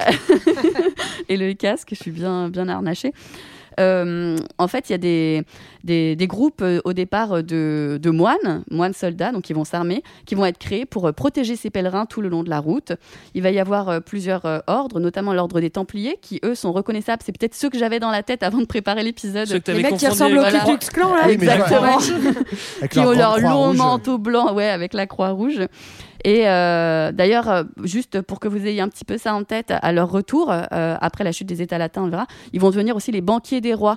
Et puis euh, Philippe le Bel va, va les faire tous arrêter un vendredi 13, et c'est là, de là que vient le truc de vendredi 13. Ça Fun fait- fact. Ouais, exactement. Et puis, on va aussi avoir l'ordre des hospitaliers. Donc, comme leur nom l'indique, ce sont euh, euh, des, des chevaliers qui, eux, de leur côté, euh, accueillent les croisés et les pèlerins pour les soigner. Ah, Qui sympa. vont, euh, ben oui, c'est que c'est voilà, C'est des gens. C'est hein, ceux qu'on appelle les chevaliers de l'ordre de Malte aussi. Exactement. Les hospitaliers. Et euh, oui, funny fact. Ils ont une deux- croix rouge aussi, hein, l'ordre de Malte. L'ordre de Malte existe toujours aujourd'hui. C'est une ONG euh, qui Ouais, est basée euh, où d'ailleurs À à Rome. Rome, à Ouais, Rome. à Rome, Rome. ouais. Pas mal. Voilà, et qui a aussi une petite antenne à Paris, je crois. Moi j'avais noté en fait c'est c'est un peu les services tu sais comme les services d'ordre en manif en fait ces, trucs là ou les médics en manif non mais c'est vrai Beaucoup de c'est tous les ordres Ouais. ouais, qui vont soit te soigner soit protéger euh, pour les pèlerins et les États latins qui sont quand même euh, des petites euh, des petits villages gaulois au milieu d'une zone qui est Ouais. plutôt hostile pour eux quoi. Alors je connais pas assez l'histoire, mais c'est peut-être un des seuls cas où on a des moines euh, qui sont chevaliers aussi et qui vont à, à la baston, hein, parce que là ils, Ouais. ils- ils- ils se battent aussi. hein. Ouais. Je sais pas si Ouais, c'est la seule fois. Ils sont armés, je sais pas. Ouais, On bon, va demander à JB. Non, non, JB, mais c'est- vrai que c'est un truc à noter, c'est que Ouais. des membres du clergé vont prendre les armes, Ouais. ce qui est complètement inhabituel. Dans le film Cœur de. Dragon aussi, il y a ça. Dans Cœur de Dragon, quand ils prennent le, le, le cœur. Enfin bon, je m'arrête là. on ne parlera pas du trésor des Templiers, je vous le dis, de toute façon, c'est JB qui a tout trouvé. c'est comme ça qu'on finance le podcast. On va avancer notre histoire, on a encore plein d'échecs de croisade à vous Parce que partager. c'était que la tro- troisième qu'on a Ouais, eu là. c'était que la Ah, troisième. on va- euh, on va aller plus vite on sur va les essayer autres. d'aller vite. Alors on va vers la quatrième, euh, qui s'est soldée par la prise de Con- Constantinople. Alors là, on comprend plus rien. Ouais. Innocent III lance la quatrième en 1202. C'est quoi le plan de base? Alors le plan à la base c'est de prendre l'Égypte. Juste euh, faut expliquer parce que en gros donc vous vous souvenez on avait Saladin, ils fondent les Ayyoubides, cette dynastie qui occupe le Proche-Orient et euh, l'Égypte. Et en fait le cœur du- de l'islam va se déplacer au Caire à ce moment-là. Ah ouais. Donc euh, c'est vraiment là que le pouvoir du sultan Ayyubide euh, s'installe, même s'il garde un pouvoir assez fort sur le Proche-Orient. Bref, donc le plan d'Innocent III, c'est d'aller prendre l'Égypte pour ensuite reprendre les lieux saints. D'accord. Sauf qu'il va se faire complètement détour- détourner de son plan parce qu'il y a les petits Vénitiens qui sont assez malins. Enfin, Moi j'ai pas, les tout compris au bail des Vénitiens. Mais là. en gros, C'est pas évident. ouais. Euh, en gros, en fait, eux, euh, ils veulent récupérer une, euh, une petite ville qui s'appelle Zadar, qui se, retrouve en- qui se trouve aujourd'hui en Croatie. Et en fait, là-bas, il y a notamment euh, le, le neveu de l'ancien empereur byzantin qui s'est fait dés- désinguer. Ah oui. Et en gros, il y a un bail avec eux où, du coup, le but, c'est reprendre cette ville et euh, aider ce, euh, ce Alexis, ce neveu de l'empereur, à reprendre en fait le trône de Byzance. Et donc là, c'est un gros twist dans les croisades parce qu'on l'a dit tout à l'heure, au départ, c'est quand même un peu une espèce d'alliance euh, fratrie entre chrétiens. Et là, en fait, c'est les chrétiens d'Occident qui vont aller dégommer les chrétiens d'Orient, en tout cas, qui vont aller dégommer l'empereur byzantin pour remettre le neveu de l'ancien empereur. Oui, et en échange, c'est que les Vénitiens, ils sont censés euh, les aider à la Mais en fait, croisade. c'est ça qu'on n'a pas expliqué, c'est que justement ces, ces croisés-là n'ont pas assez de pognon pour euh, partir tout Voilà. seuls et ils prennent les, ils, ils- ils engagent les Vénitiens voilà. pour les emmener. Sauf que comme ils n'ont pas assez de pognon, les Vénitiens ils font pas de problème, tu viens nous aider en Croatie et puis après je t'emmène là-bas, il y a pas de problème. Et en fait, ils les ont jamais amenés en Égypte parce qu'ils les ont amenés à Byzance, qui est à peu près l'autre bout. Quand tu es à Venise, pour aller en Égypte, Bah, c'est pas vraiment ouais. la route. Quoi. En fait, ils les amènent, euh, ils les amènent à Byzance et là, en plus, les croisés vont faire euh, vraiment, euh, enfin, un massacre en fait à Constantinople. Et donc, ils remettent euh, le neveu là sur le trône. Et puis, mais par, par, par la même occasion, ils vont mettre vont à sac Byzance. C'est à ce moment-là qu'ils récupèrent notamment les fameux chevaux qui sont sur la basilique Saint-Marc. Ouais, ouais, ouais, voilà. Et, et en fait, il en plus, il- Euh, oui, à Venise, pardon. Et donc, c'est vraiment. euh, donc là, ça se castagne euh, pas mal entre byzantins et croisés. Sauf qu'en retour, euh, bah, le, le mec qu'ils ont installé sur le trône à Byzance, il dit Ouais, en fait, j'ai plus très envie de vous aider pour la croisade. Désolé.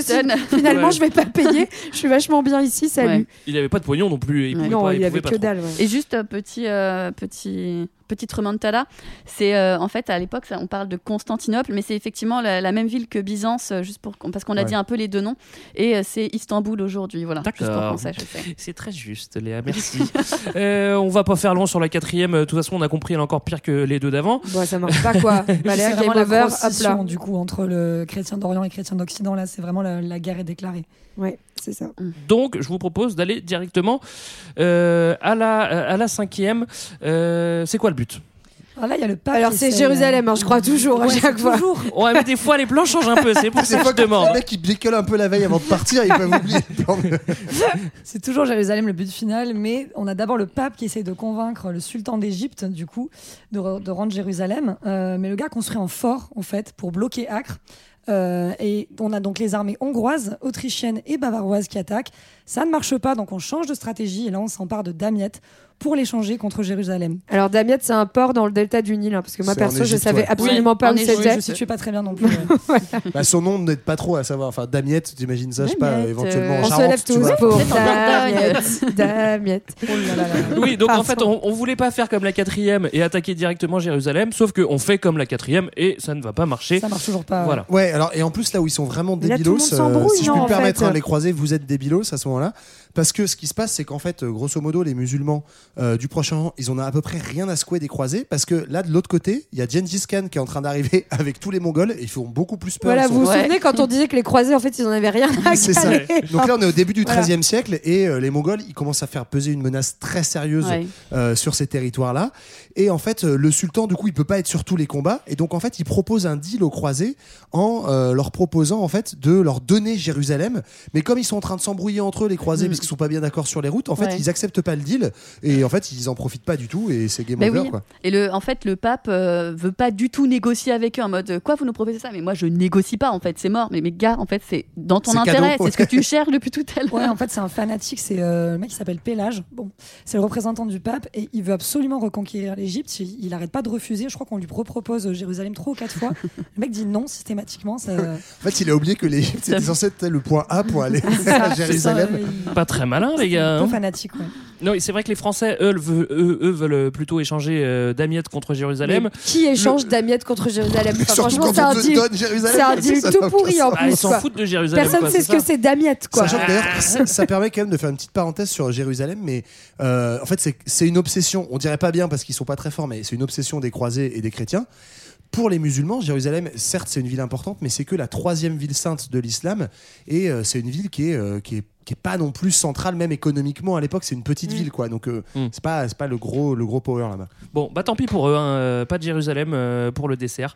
Voilà, péché d'orgueil. On arrive maintenant à la sixième croisade. Mais du coup, on en fait quand même une sixième parce que on sinon, en c'est fait pas quand même une Pas sixième. terminé. Vous inquiétez pas, c'est bientôt fini. On a été vite hein, sur les croisades. hein. Euh, je vous le rappelle, vous pouvez euh, écouter des épisodes de podcast consacrés à chaque croisade. Il n'y a pas de problème. Heure Euh, par croisade. La sixième est un peu plus fun. euh, et elle s'appelle la croisade de l'excommunié. Moi, j'ai bien aimé. euh, celle-là. Elle C'est est un peu absurde encore, C'est celle-là. qui, c'est qui l'excommunié? Pourquoi est-ce qu'on l'appelle l'excommunié? Racontez-moi. Alors, c'est Frédéric. Alors, si je me trompe Deux, pas. Frédéric II, c'est un, un germain. Ouais, c'est le roi du Saint-Empire. Voilà, c'est le roi de l'empereur du Saint-Empire romain germanique. Donc, lui, en fait, euh, en gros, le pape fait pression pour qu'il lance la croisade. Et puis finalement, Frédéric II, je sais pas, il a des soirées, il a autre chose à foutre. Donc, il tarde un petit peu. Et ça plaît pas du tout au pape qui lui dit Ok, bah, je t'éco- je je t'excommunie. Parce Je te que. cancel. je te- voilà, il le cancelle complètement. Genre, tu me saoules, t'as pas fait la sixième croisade. Bon, bref, et en fait, Frédéric II, il se rend compte que, euh, enfin voilà, que finalement, bon, il a son royaume et tout, mais euh, il finalement, il se dit, ouais, quand même, faut que je fasse la croisade, C'est pas pas très cool, euh, voilà. Sachant qu'en fait, lui, il avait d'autres chats à fouetter. Il venait d'arriver. Il fallait d'abord qu'il consolide son territoire. C'est ça. Mais en fait, enfin, ouais, c'est un peu un jeu diplomatique entre les Ouais. deux, c'est-à-dire que c'est quand même l'empereur du Saint-Empire romain germanique qui, à cette époque-là, en fait, pèse beaucoup sur le Vatican. Ouais. Et en gros, euh, le- pas l'empereur, pardon, le pape, à ce moment-là, veut éloigner Frédéric II. En gros, il y a des gros grosse tension euh, politique entre eux. Et il veut l'envoyer en croisade pour justement un peu desserrer les taux de l'empire Sachant qu'il a la. Sicile et aussi le nord de l'Italie. Voilà. Donc Ouais, forcément, ça ça fait chier le fait. Parce que, parce que vous vous souvenez, hein, ce qu'on disait, c'est que le pape est finalement considéré comme au-dessus des rois à cette Ouais. époque-là. Voilà. Donc il y a cette bataille. Finalement, donc Frédéric II va partir en croisade avec une armée de 12 000 hommes. Il fait sa petite escale à Chypre, à Acre. Et puis, euh, fi- enfin, il essaye de faire un accord avec le sultan. Lui, il passe plutôt Oui. par la négociation. Donc, ce, qui est, Pas ce, qui, bête. ce qui montre en plus que voilà, les croisades, c'est pas aussi que des guerres permanentes. Si je peux me permettre aussi, le, le pape, le pape avait, l'avait bien senti. Il a regardé toutes les croisades d'avant et dit si j'envoie Frédéric là-bas, et ça va foirer et va claquer, c'est sûr et certain. Quoi. Et en fait, non. Ouais, et donc en 1229, euh, Frédéric II arrive à faire un traité euh, du coup avec euh, les, les musulmans et qui s'appelle le traité de Jaffa. Donc il obtient une trêve de 10 ans, il récupère Nazareth, Bethléem et Jérusalem Wow. à condition que les musulmans aient toujours accès aux lieux saints. Donc en Là, c'est plutôt une victoire. plutôt, C'est plutôt réussi. depuis, euh, Et en plus, le pape lui dit Ouais, bon, d'accord, Frédéric, t'as quand même géré. Vas-y, je t'excommunie plus, je Ouais. te décancelle. C'est terminé. Ouais. Sachant que lui, il, euh, visiblement, une fois qu'il a signé ce traité, il se barre direct. Oui, quoi. deux il jours voulait après. pas rester là, le gars. hein. Et le problème, c'est qu'en fait, dans la négociation, il y avait que les musulmans puissent accéder au lieu saint, mais aussi que les murs d'enceinte de Jérusalem soient abattus. Et comme le, reste, le mec, il reste que deux jours, il abandonne complètement Jérusalem en fait à la merci des pillards euh, et les États latins d'Orient en fait en proie euh, à la guerre civile. Ouais, donc en gros, il a, on arrive à garder, euh, enfin, on, euh, les, les, les, les cathos Bah, là, ils arrivent à, Toujours les garder- cathos, culture là, 2000 ouais, sur tous les c'est- Pardon. Ils arrivent à garder Jérusalem, grosso modo, une quinzaine d'années. Hein. Traité de Jaffa, c'est en 1229. Et en 1244, Jérusalem est reprise. Et euh, d'ailleurs, du coup, Fred II est re- il, le- il rebloque son number. Le pape, il dit, vas-y, il repartira pas, il repartira pas. Pourtant, il avait fait du bon boulot. Euh, il avait cancel son, son excommunion. et hop, il est de nouveau expo- excommunié. Voilà, bon, on a bien avancé. Je suis content. On arrive maintenant aux deux dernières croisades, celle de Saint-Louis et celle Grand 3. Les dernières croisades. Je me suis pas fait chier avec ce titre. hein. Les dernières croisades. Vous démerdez-vous avec ça. Avant d'être saint. Il y en a un peu marre là. Il y en a marre, il y en a marre. Mais là, ça va être sympa aussi. C'est Saint-Louis. Saint-Louis qui s'appelle euh, Louis IX avant. hein. Ouais. Alors, euh, comme tous les Avant autres, le- saint. euh, Louis IX, il est chaud pour euh, délivrer. Non mais lui il est complètement ouais. allumé du cibolo aussi. hein. Non, Ouais, mais- oui, oui, oui, oui, enfin, oui. il est vraiment très très très très fervent, d'où le nom de Saint-Louis. Oui, tu parles d'un saint là quand même. Non, c'est pas pour ça qu'on l'appelle Saint-Louis. On l'appelle Saint-Louis parce qu'il était canonisé, après. C'est- littéralement un saint chrétien depuis. Oui c'est vrai Mhm. pardon, mais aussi parce que euh, il croyait qu'il était, Oui, oui, trop là. Il est quand même allumé du ciboulot. Il est quand même allumé du ciboulot Alors lui, il veut délivrer Jérusalem. Si vous aviez pas compris, c'est ça le but. hein. Ah c'est Euh, vrai. Putain voilà. mais c'est incroyable. Il se dit, tiens, moi, je vais partir d'aigle morte. Moi, J'adore ce truc. Mais c'est génial. Alors c'est c'est assez bien cette histoire Oui. parce que c'est c'est un Il des était en seuls- claquette chaussette, le gars, tranquille. mais c'est- c'est un des seuls ports, euh, c'est un des seuls ports euh, français qui est sur la côte euh, méditerranéenne. Mais c'est à côté de chez toi, Julien. en plus. Mais Tout à ouais, fait, c'est c'est la très maison. joli avec morte. Mais oui, il y a des, des remparts et tout, et c'est là qu'on fait le sel. Voilà, là on Et c'est là dévie qu'on a complètement. massacré des Italiens au 19e Ouais, aussi. aussi, ouais, Ouais, Bon, c'est ça pas- va, et il Bon, fait du bon ouais. sel. Euh, alors comment ça se passe Ben, comment ça se passe Euh, Il va s'arrêter à Chypre, il va prendre Damiette. Encore Ah putain. Damiette, trop parce que dès que c'est Julie qui prend la parole, c'est Chypre et Daniel. C'est direct. C'est ta C'est spéciale. C'est mes petits spots à moi. Et il va foncer vers le Caire, sauf qu'il est capturé, le bolos. Ah. Donc cette captivité va provoquer la croisade des Pastoureaux. Oui. Euh, eux, c'est des, des- des moines en fait hongrois qui lancent euh, cette croisade en affirmant que seuls les pauvres, les humbles et les bergers peuvent reprendre Jérusalem. C'est un peu dans l'esprit de la croisade des enfants dont on n'a pas parlé, mais Ah oui. en Ouais. gros, c'est une autre croisade de On- pauvres. On s'épargne Euh, ça. Et c'est pas vraiment des enfants. croisades, quoi. C'est pas vraiment des enfants, voilà. Euh, et donc c'est des gens qui veulent un peu donner une leçon euh, à tous les nobles et dire attendez nous on va mieux faire la croisade que vous. Euh, bon c'est très très réprimé. euh, Il y a que quelques rescapés qui s'empa- qui s'embarquent euh, pour Saint-Jean d'Acre. Et entre temps on paye la rançon euh, de Louis IX qui débarque lui aussi à Acre, passe 4 ans en Palestine en se comportant comme le roi. C'est-à-dire qu'il fortifie les villes, les défenses de ce qui reste du royaume de Jérusalem. Il envoie des émissaires pour causer avec les sultans, avec les mecs de, avec les mecs de Genghis Khan aussi. Ah, c'est pas bête ça, hein, dis Et- donc. Les mecs Bah, du groupe roi, hein. Gengis Khan, tu veux dire Ceux qui chantent Moscou, Moscou. ouais, ouais, ceux-là même, ouais. Ceux-là même. Euh, sauf qu'en fait, il y a sa mère qui assurait la régence qui meurt, donc il est obligé de rentrer à la maison. Je suis désolé, faut que je revienne, il y a maman à la claquer. Donc c'est encore un échec. Qu'il règne. Mais par contre, en fait, c'est vrai que c'est ça qui va participer en grande partie de la légende de Louis IX, futur Saint-Louis, euh, en Europe, mais aussi justement euh, dans cette zone-là. C'est que en fait, pendant les 4 ans, lui, il est un peu mégalo, quoi. Et donc, il va construire plein de trucs. Enfin, c'est le premier qui reste un peu longtemps. Et euh, beaucoup de musulmans, en fait, se disent, mais c'est quoi ce roi qui a l'air quand même méga puissant? Parce qu'il fait construire plein de trucs, mais pourquoi le mec est à des milliers de kilomètres de chez lui? Normalement, t'es roi, t'es sur ton clair. royaume. Et en fait, le gars, je pense que juste il kiffait le soleil, tu vois. Il était bien. Déjà, il partait bien. morte, c'est un indice. Mais voilà, et donc effectivement, il a tout ce travail en fait de construction où il va vraiment remodeler euh, l'État de Jérusalem qui va, qui va compter un peu. quoi. Tu penses qu'il a construit une usine de tongs Je Euh, sais pas. probablement. hein, De, c'est- de claquettes, de claquettes. Bah, les claquettes claquettes. Saint-Louis, elles sont bien connues.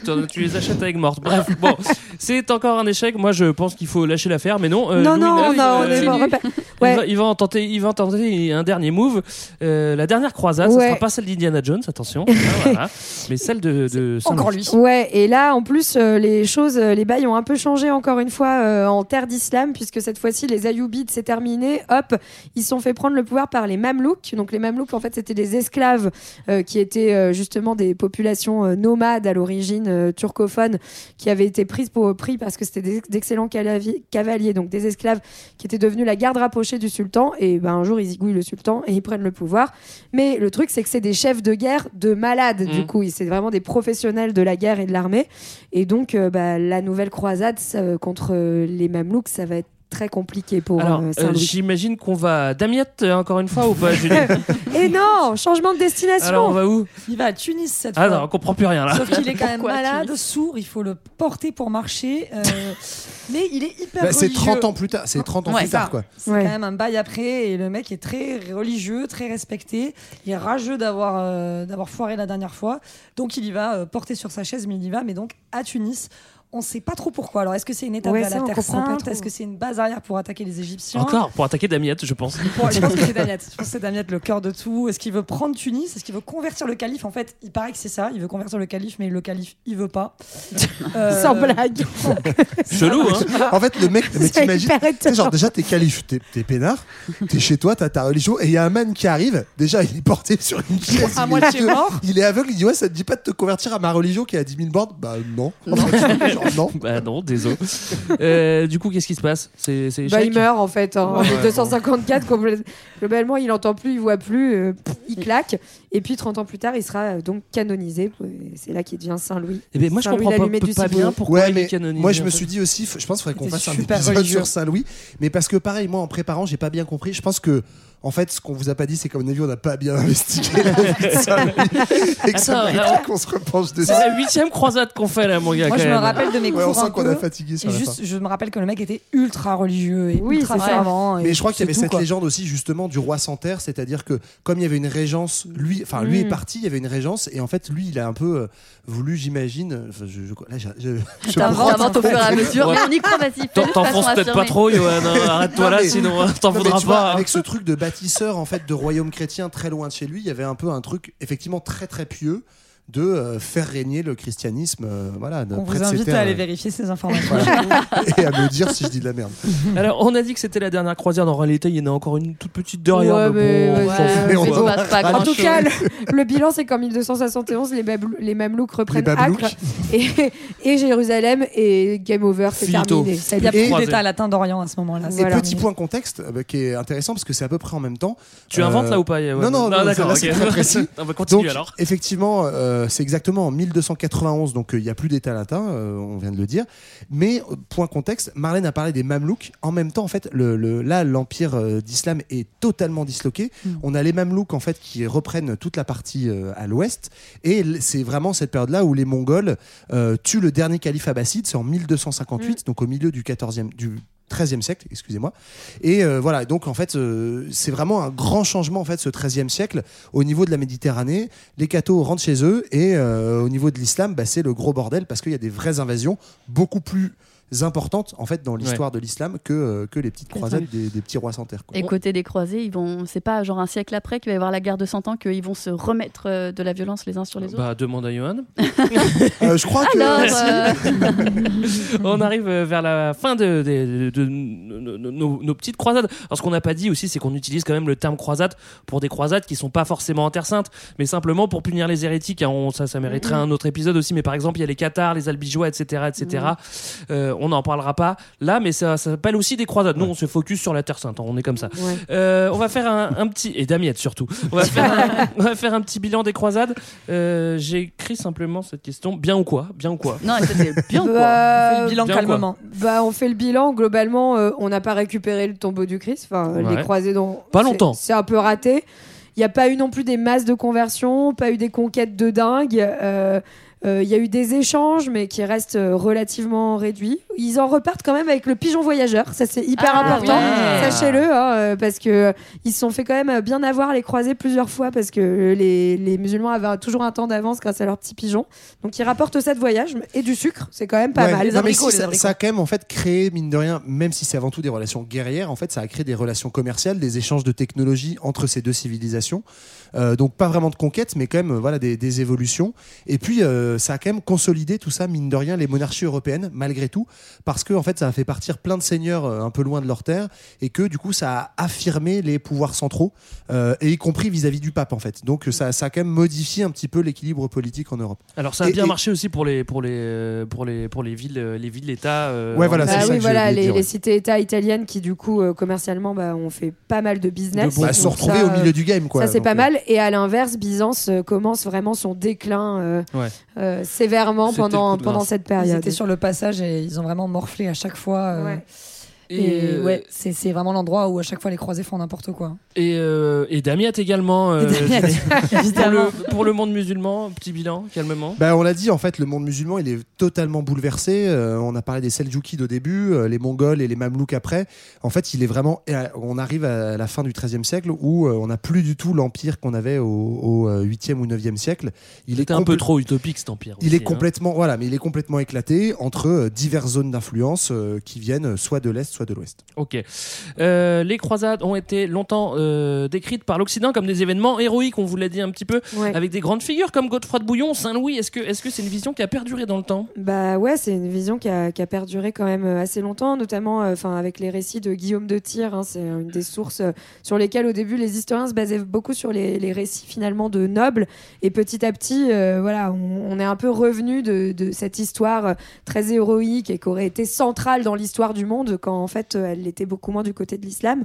Et puis euh, aujourd'hui, bah, on en est un peu revenu pour plutôt les présenter comme des événements un peu honteux aussi. Ouais. Euh, Il y en a même qui les ont présentés comme le premier expansionnisme colonial. Aujourd'hui, les, les historiens rejettent quand même beaucoup euh, cette idée-là parce qu'ils expliquent que certes, il y a eu une colonisation des terres, mais il n'y a jamais eu d'idéologie coloniale, de colonialisme à, à En fait, c'est proprement ouais, parler. c'est pas du tout comparable à, Voilà. euh, aux empires coloniaux après. Et puis c'est vrai que c'est vrai qu'il y avait, c'était pas les seuls les croisés, hein, on vous l'a expliqué, hein, à attaquer, à attaquer ce coin-là. C'était euh, des assaillants parmi d'autres. quoi. Ouais, pour moi, ça c'est vraiment. euh, moi, c'est la leçon principale que j'ai retenue de cet épisode. Non, mais c'est vrai que, en fait, les croisades vues d'Europe sont un événement euh, très fort de la chrétienté et du Moyen-Âge.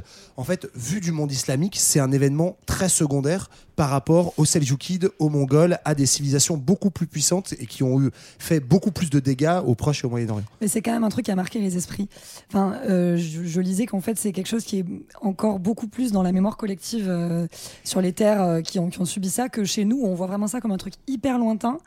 Là où euh, c'était quand même voilà, des espèces. C'était évidemment il y a très longtemps, mais c'était des massacres terribles et qui ont marqué les esprits, je pense, davantage, euh, notamment au niveau de la cruauté. Enfin voilà, il y avait- Bah, que les Mongols, je suis pas sûr. hein. non, pas forcément plus mais- que les Mongols, mais par contre plus que chez nous. Oui, nous, oui, on voit non, ça, t'as raison, Tu vois, oui. comparé à chez nous, on se dit, ouais, les croisades, c'est un truc lointain, on a fait la guerre. Sur les terres concernées, c'est ouais, ce Ouais. truc-là, c'était, mais pas forcément. Mais aussi, Mongols, enfin, c'est Oui. tout à fait vrai ce que tu dis. C'est aussi lié en fait à la récupération politique tout à en- fait. euh, Au 20e, musulmane, hein. mais plutôt au XXe siècle, donc euh, bien plus tard, où euh, les frères musulmans, euh, Erdogan, enfin, alors il y a aussi euh, la valorisation de la figure de Saladin. Oui. En fait, on va réutiliser ces épisodes des croisades euh, européennes, soit pour dé- pour euh, dénoncer le colonialisme européen, soit au contraire pour euh, appeler à- au djihad, en fait, à la guerre sainte euh, dans certains courants islamistes, euh, en fait, comme une sorte de contre-croisade, enfin en tout cas de croisade musulmane. quoi. Mm, mm, mm. Et puis euh, du coup, enfin ça c'est du côté musulman, du côté euh, extrême droite, euh, on, on utilise aussi le terme, enfin on peut re- reprendre le mot euh, croisade. pour, on, euh, euh, oui. En général, c'est jamais très bon signe, ouais. euh, Ouais. Ouais, voilà, d'un côté ça sent un petit peu l'extrême Ouais. droite. Voilà, je sais que il me semble que il me semble que comment il s'appelle le Robert Ménard. Robert Robert, Ménard, oui, qui partait en croisade contre les kebabs. Attention. Ah bah, ça, c'est une sacrée croisade. hein. Non, mais Attention. ceci dit, on- c'est vrai qu'on en rigole, mais le terme, il est, il est pas anodin, quoi. En fait, Ouais, ouais, il est très connoté, euh, Mais d'ailleurs, il y a aussi celui qui a foutu une baffe, le, euh, une baffe à, À Macron, là, qui a, Macron, qui a crié Bonjour, Bonjour Saint-Denis. donc c'est quand même un peu, c'est un peu mode euh, croisade ou plutôt Roland Cristal, je sais pas. Enfin, plutôt croisade. Ça va en mélange des deux. Voilà, c'était notre épisode sur les croisades. On espère euh, que ça vous euh, a plu. Je voulais répéter, si vous voulez aller plus loin, euh, vous savez euh, quoi faire parce qu'il y a vraiment de quoi faire. Euh, on espère que cet épisode vous a donné quelques clés, des repères. C'est aussi une bonne introduction pour, aux, aux croisades, hein, je trouve. hein. Euh, on espère que ça vous a donné l'envie d'avoir envie, mais pas pas forcément, autre chose. mais pas forcément envie d'aller faire des conquêtes. C'est exactement ça. Nous, on se retrouve où? En librairie, par exemple. Alors, on se retrouve en librairie, sur les réseaux sociaux, euh, et puis, euh, je sais pas. moi, Euh, ben Sur oui. l'internet mondial. Sur Ah bah ouais. Et on se retrouve aussi aux rencontres de l'histoire de Blois, où on va euh, dédicacer notre petit livre. Ah bah il faut venir, Ah oui. c'est très important ça Yohan. Oui, à Blois. Super, super, très content. Euh, on se retrouve dans deux semaines aussi. Alors on se fait des bisous et puis on se, on se quitte avec REM. Bye Allez, bye. ciao. Salut.